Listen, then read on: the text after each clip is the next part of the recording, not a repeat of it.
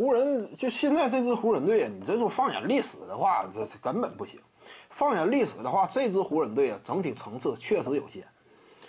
就总共就这么几个人吗？你除了这个詹姆斯跟浓眉他俩拿得出手以外，其他还有哪有拿得出手的？他这个库兹马呀，那是不行。库兹马打第一轮面对开拓者，开拓者外线这块呢防守薄弱，内线这块呢几个对位的海佐尼亚呀、加布里埃尔也都不行。一个是经验少，一个是天赋本身就不够。你这么打呢，那这个库兹马可能说，哎，有的放矢，得以施展。他打其他强队呀。库兹马这样的恐怕就难有作为了，持球能力不是很强。场上呢，真说关键时刻呀，或者说啊现阶段让他有效的撑起球队的体系呀，很难做到。库兹马呀，至于说其他的呢，还有谁呀？老迈的隆多呀，本身风格呢与湖人队并不那么匹配。这玩意儿也是什么？当时湖人队手里一个没有筹码，年轻资产基本都用来换浓眉了。再有一点就是。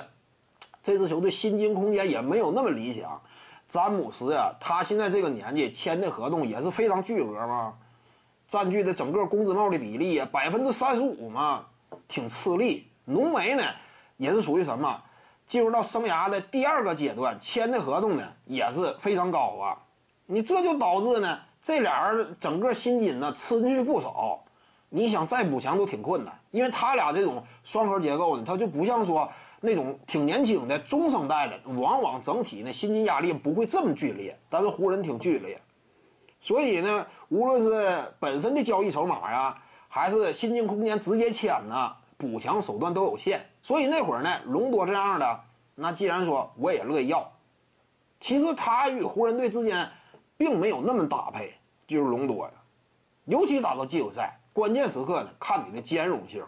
你这点指挥能力打一般般的可以，但是湖人队从来他的目标也不是仅仅我横扫开拓者，我挺进第二轮呢。如果是这个目标的话，隆多可能大有作为。争冠的话，你这个技术属性你没有投射嘛？往往他就挺场上的你的戏份可能说就会被无限压缩呀。有时候是这样的。徐静宇的八堂表达课在喜马拉雅平台已经同步上线了，在专辑页面下您就可以找到它了。